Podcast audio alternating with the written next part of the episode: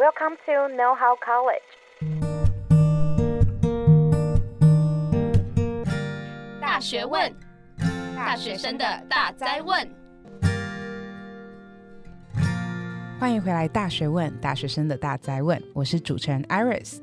在大家普遍的认知中，口译员常被认为是工时少、薪水又高、高 CP 值工作。似乎呢，你只要把第二三外语翻成母语就好，并不会太辛苦。但事实上，口译是需要一个非常高抗压性跟灵机一变的能力，且，你对他国文化需要十分的了解。况且，其实，在台湾，除了英日语以外，并没有专门培养其他语言口译人才的机会或是机构。那在这样的教育环境下，其实我们对于口译的认识太少，也没有什么管道可以去接触以及学习。因此，想成为一名口译员，都需要具备什么样的条件呢？如何学习口译的技巧，口译员又都在做一些什么呢？这些问题，让我们邀请从事韩中口译多年的应声 Queena 来为大家解答。欢迎 Queena。你好，塞哟，Queena 米达。Hello，大家好，我是 Queena 于应轩，目前是接案韩文翻译、韩文教学和活动主持人，毕业于正大韩文系。那在大四那一年，也曾经去到韩国釜山交换过。大家好。哦，我们欢迎 Queena。那想要请 Queena 短短的自我介绍一下你自己的经历，什么时候开始从事口译的工作？你大概从事口译多久的时间？因为我自己是正大韩文系毕业的嘛，那所以其实从大学时期就有很多可以翻译的机会。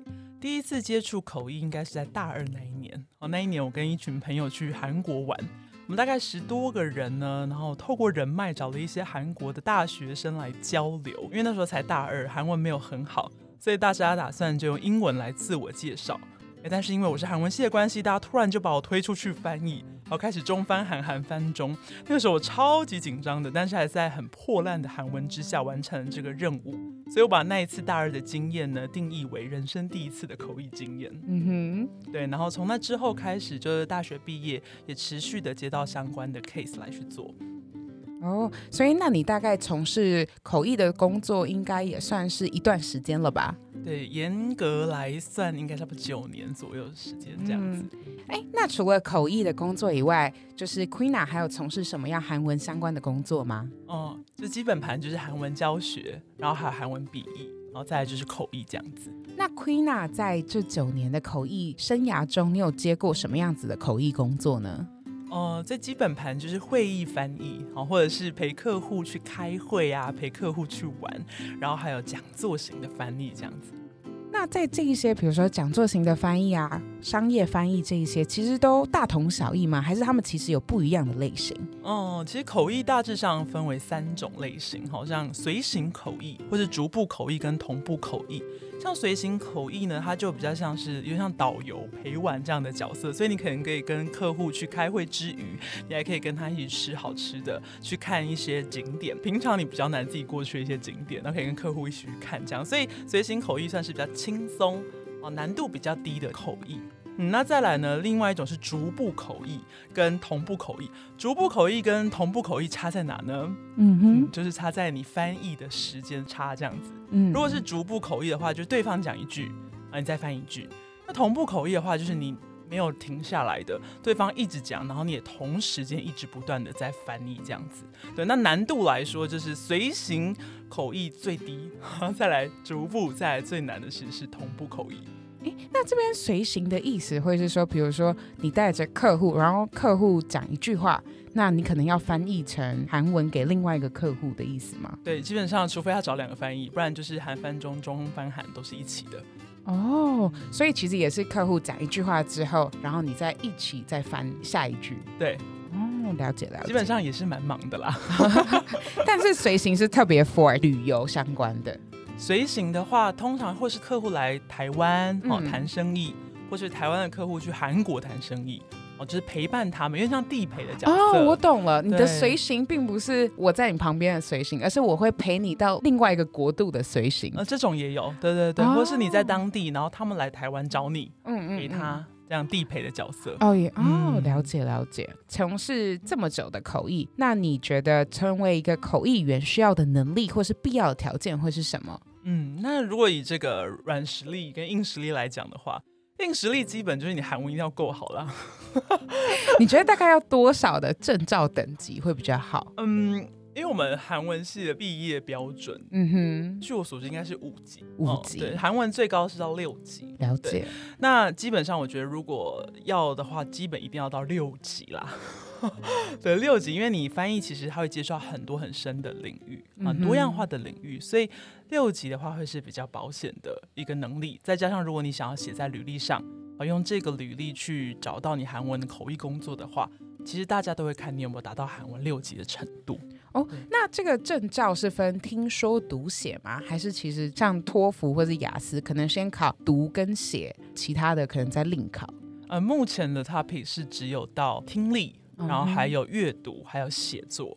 对，但据说未来会加入一个口说。嗯，哎、哦，那如果说 topic 没有办法证明你的口说，那你要怎么靠这个证照去、嗯、去让更多人知道你口说能力很好？当然，你履历上如果要好看，你六级是一定需要嘛，对不对、哦、？OK。对，但是我其实也是 认识蛮多在担任韩文工作者的朋友们，嗯、其实他们并不是本科系出身，然后他们其实也都没有。考证照的状态下，他们就已经很自告奋勇的去接了很多相关的 case。因为大家其实常看韩剧，或是很爱去韩国玩的朋友们，口说能力也都会蛮好的。嗯，对对对。那再来另外一个，如果你真的想要扎实的训练的话，是有一些技巧啦。那我自己个人训练的方法就是，我会上网去找一些韩国讲座啊，或是演说的影片，然后呢，再把它调成零点七五倍速，自己在家里同步来录音自己的口译内容。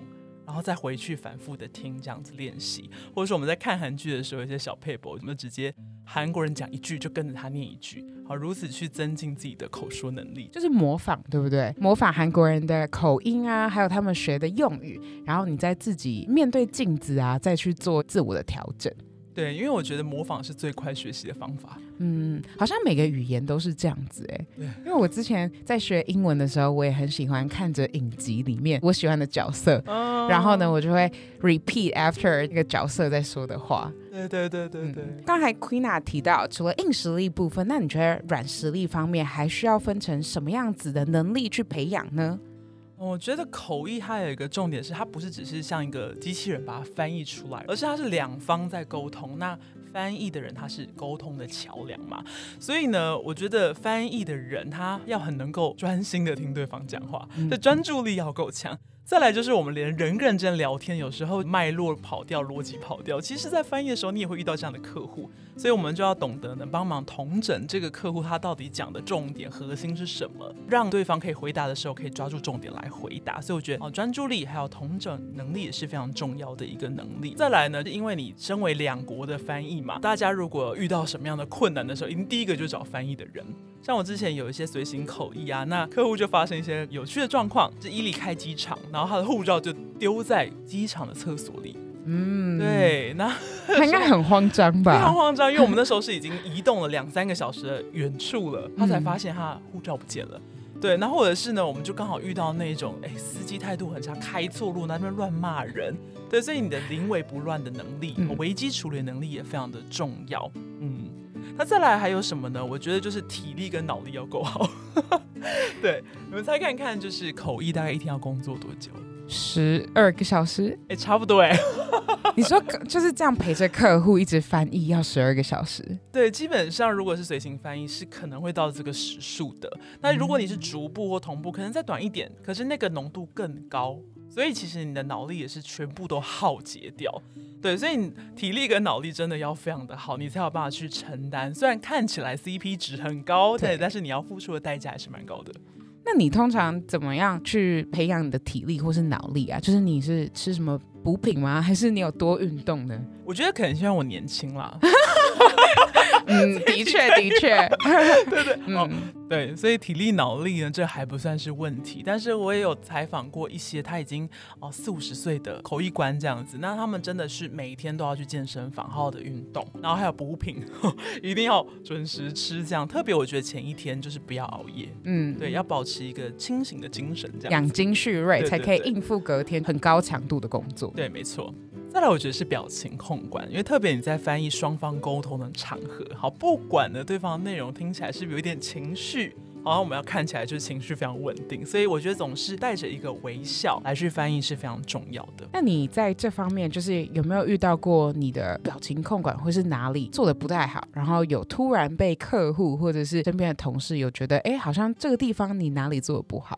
嗯，但我觉得我都是遇到蛮善良的客户，就是有一次我是带一群韩国人去故宫。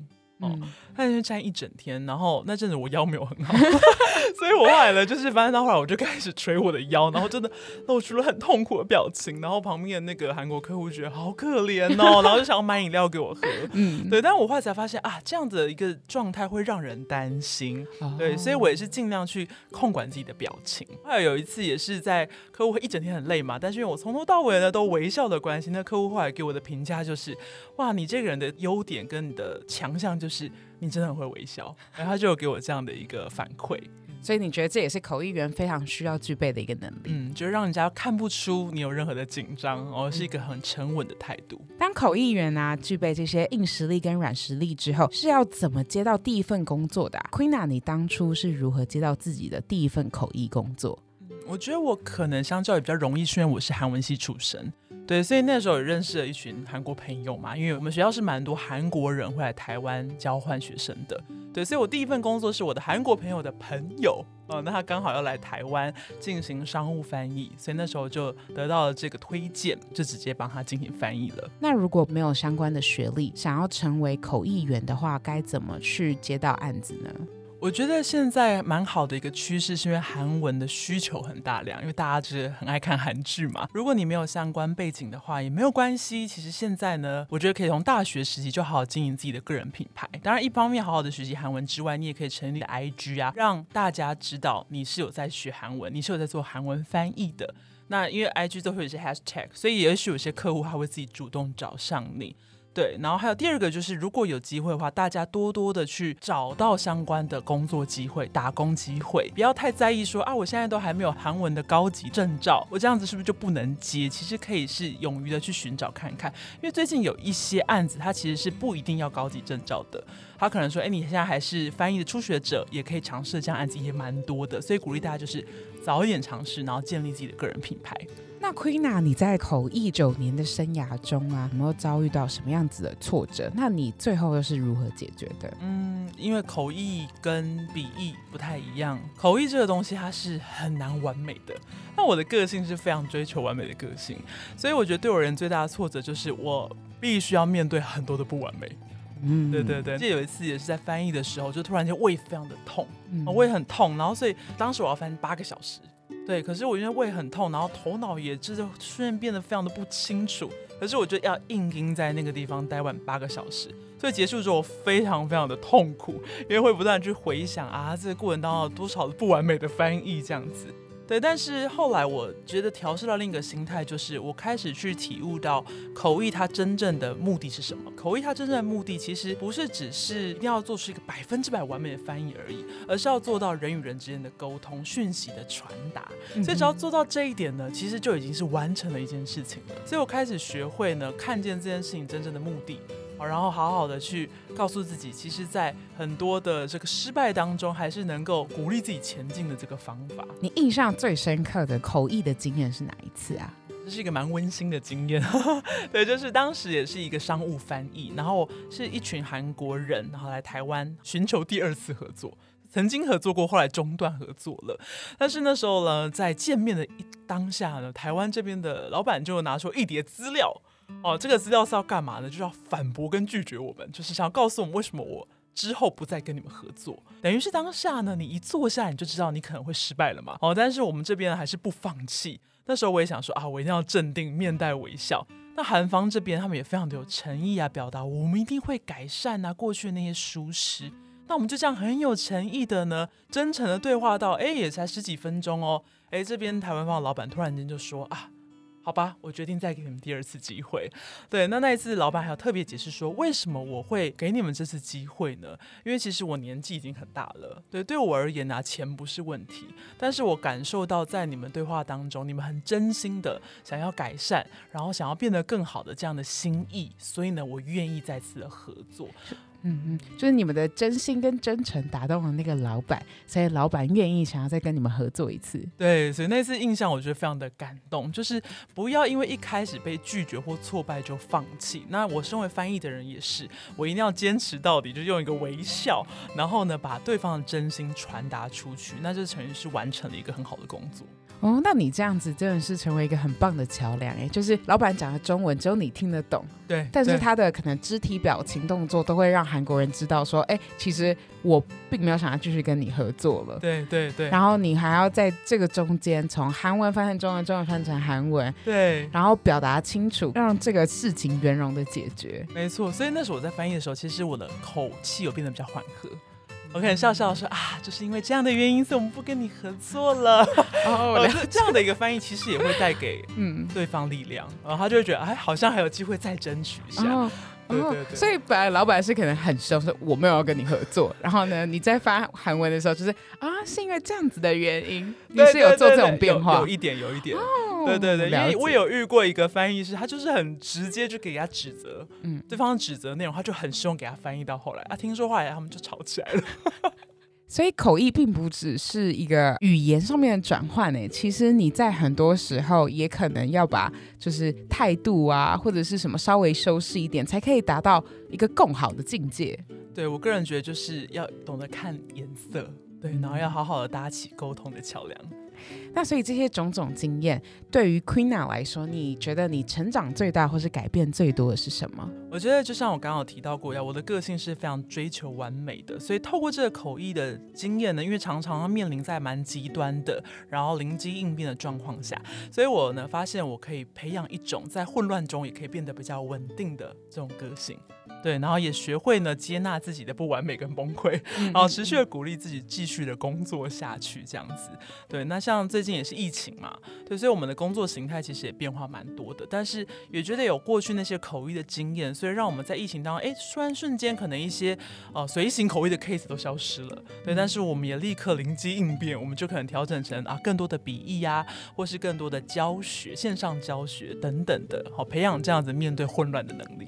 哦，所以你刚才说的应变能力，并不只是在面对客户的时候，你也可以同时应用到你的生活态度。那刚才 Queena 有提到，因为疫情的关系，所以你的口译的工作量会稍微减少，然后呢，可能会增加关于笔译呀，然后还有韩语教学的部分吗？对对对，所以你现在又开始呃从事韩语教学。呃，韩语教学一直都有做，但是只是说疫情之后又把它的比重再调高一点，这样子。对，那大概是占你现在的工作的百分之多少？嗯，三分之一吧。哦，那其实算很高哎。呃，算算高，算高。那我这边也想询问一下，就是台湾人啊，学韩文的痛点大概会有哪一些啊？我觉得第一个学语言痛点就是发音啦，韩文这个部分，对，因为韩文呢、啊，它就是有很多的尾音啊，然后还有一些变音，就像我们讲那个什么这样子，可能韩国人就喜欢讲这样子这样子，嗯，对，会有这样的变音的部分，所以发音这一关通常是很多台湾人很难过的。他如果顺利过了之后，你再顺利的接到中级，应该是比较不会有问题。对，那下一个难的应该是中级，再到高级。对，因为中级到高级那边会有多很多的韩文单字，是单字量很多，然后再来文法量也非常的多，那要把这些东西全部的消化完是有点困难的，所以蛮多的同学都是停留在大概四级这个阶段。嗯，那你是怎么透过课程帮助这些学生突破这些困难的点，或者是你有什么样子的上课的一些韩文小技巧，会是让你的学生会觉得，哎，学韩文其实比较是一件轻松的事情？我就会开始得到启发，是我在教学的时候，有一位妈妈学生，她就跟我说：“老师，我这个人就是都搞不懂这个发音怎么念，你可以用画的、用图像的方式让我背起来吗？”然后当下我就想说啊。要怎么教你这个啊？然后怎么弄？后来我就想了一些方法，例如说啊，你举右手就啊之类。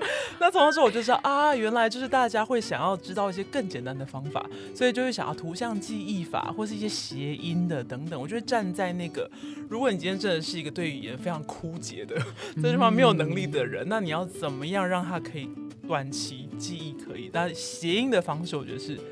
蛮简单的方法哈，到底中文有什么样的谐音、相似音，而让他去记，对，就会开始去研究这个部分，这样子。那你会推荐他们，比如说去背很多大量的单字嘛？或者是有什么样子的 App，或者什么样的书籍，或什么样的影集，你会推荐给就是你的学生去观看？嗯，我个人其实最推荐的是生活的学习。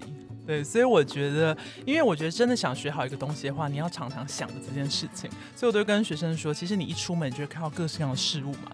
哦，所以如果你看到车子，你就开始想，哎，车子的韩文怎么讲啊？那不知道的话，其实网络上现在就有很多，像是 PapaGo 啊，或是 Never 的字典等等，你只要上去查就可以知道。所以你看到一个，你就开始想这个怎么讲，这过程当中你就会慢慢的累积你的单字量了。嗯。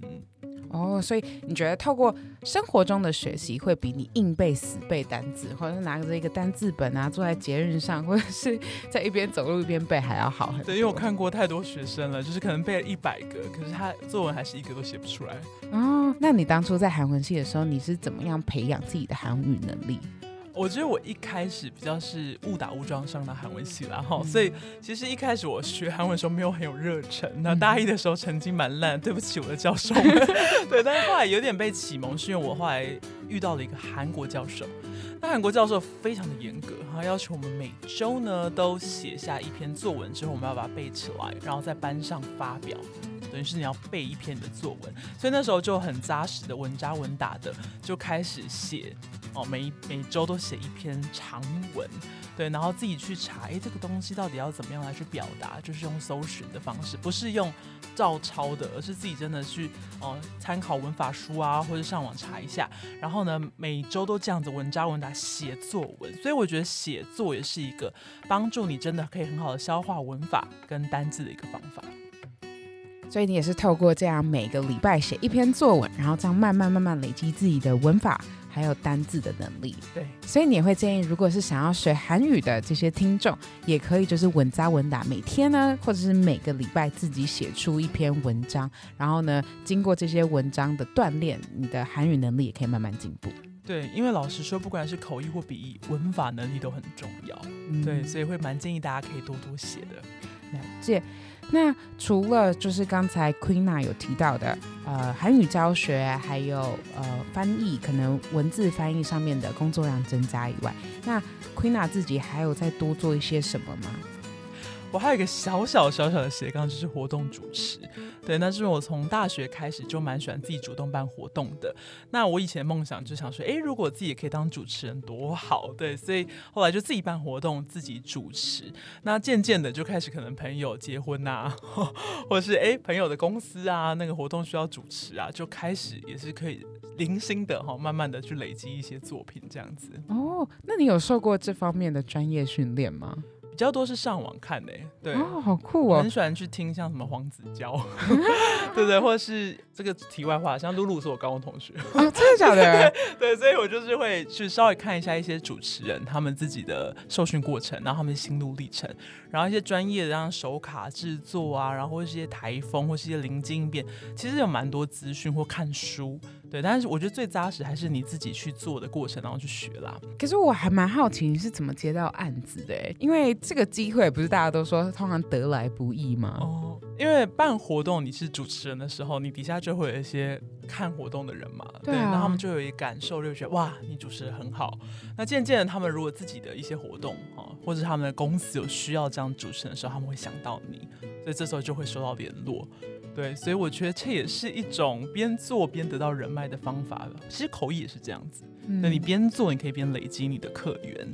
因为我之前有访问过另外一个也是斜杠的一个主持人，然后他叫 Elisa，他也是正大毕业的学姐。然后他那时候是因为他有报名就是华视的主持班，啊、所以他有认识那样子的人脉，所以他就是会有一些呃朋友啊，或者是。呃，那时候工作的同事可能就会把案子 pass 给他，所以才会接到案子。所以我就觉得蛮好奇的是，就是为什么？诶，你这个啊、呃，可能是做口译的，怎么会突然有人找你主持？而且还没有受过，就是诶，这不是不好，而是就是没有相关的背景跟人脉，所以我就觉得哦，好特别哦。对，但因为这就是一个小小小斜杠啦，嗯、对，所以我也不会把它接案接到这么多。对，但是就是在我一年当中，可能就来个四五场这样子。对对对，就三岁一个履历，就是多做一些呃，自己有兴趣的事情。对对对。那其实我们节目也快到尾声了，这边想问一下 Queena 有什么要想要给大学生的话吗？我觉得现在是一个大家都很勇于说出自己、展现自己的时代，但是有时候呢，我们会忙着说自己，可是忘了倾听和沟通的能力。对，那口译啊，它并不是只把语言翻译出来，而是要建立沟通的桥梁嘛。所以也鼓励大家，就算你不是担任口译员，但是你也可以在生活当中更多的具备倾听跟沟通的能力，成为你身旁的好朋友啊、家人，或者是你未来主管上司的翻译官。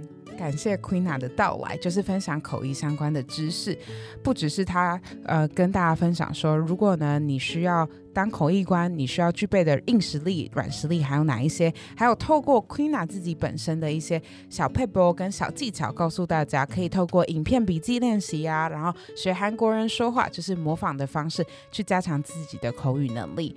那 Queena 也分享了很多在口译员当中他遇到的一些挫折啊，然后呢，还有一些比较特别的口译经验，给他自己带来的成长或改变。我觉得这一集对大家来说真的是受益良多。那今天非常感谢 Queena 在百忙之中拨空来参加访谈。那想问一下，如果说对韩中口译有相关的问题，听众们可以透过什么样子的管道来询问你呢？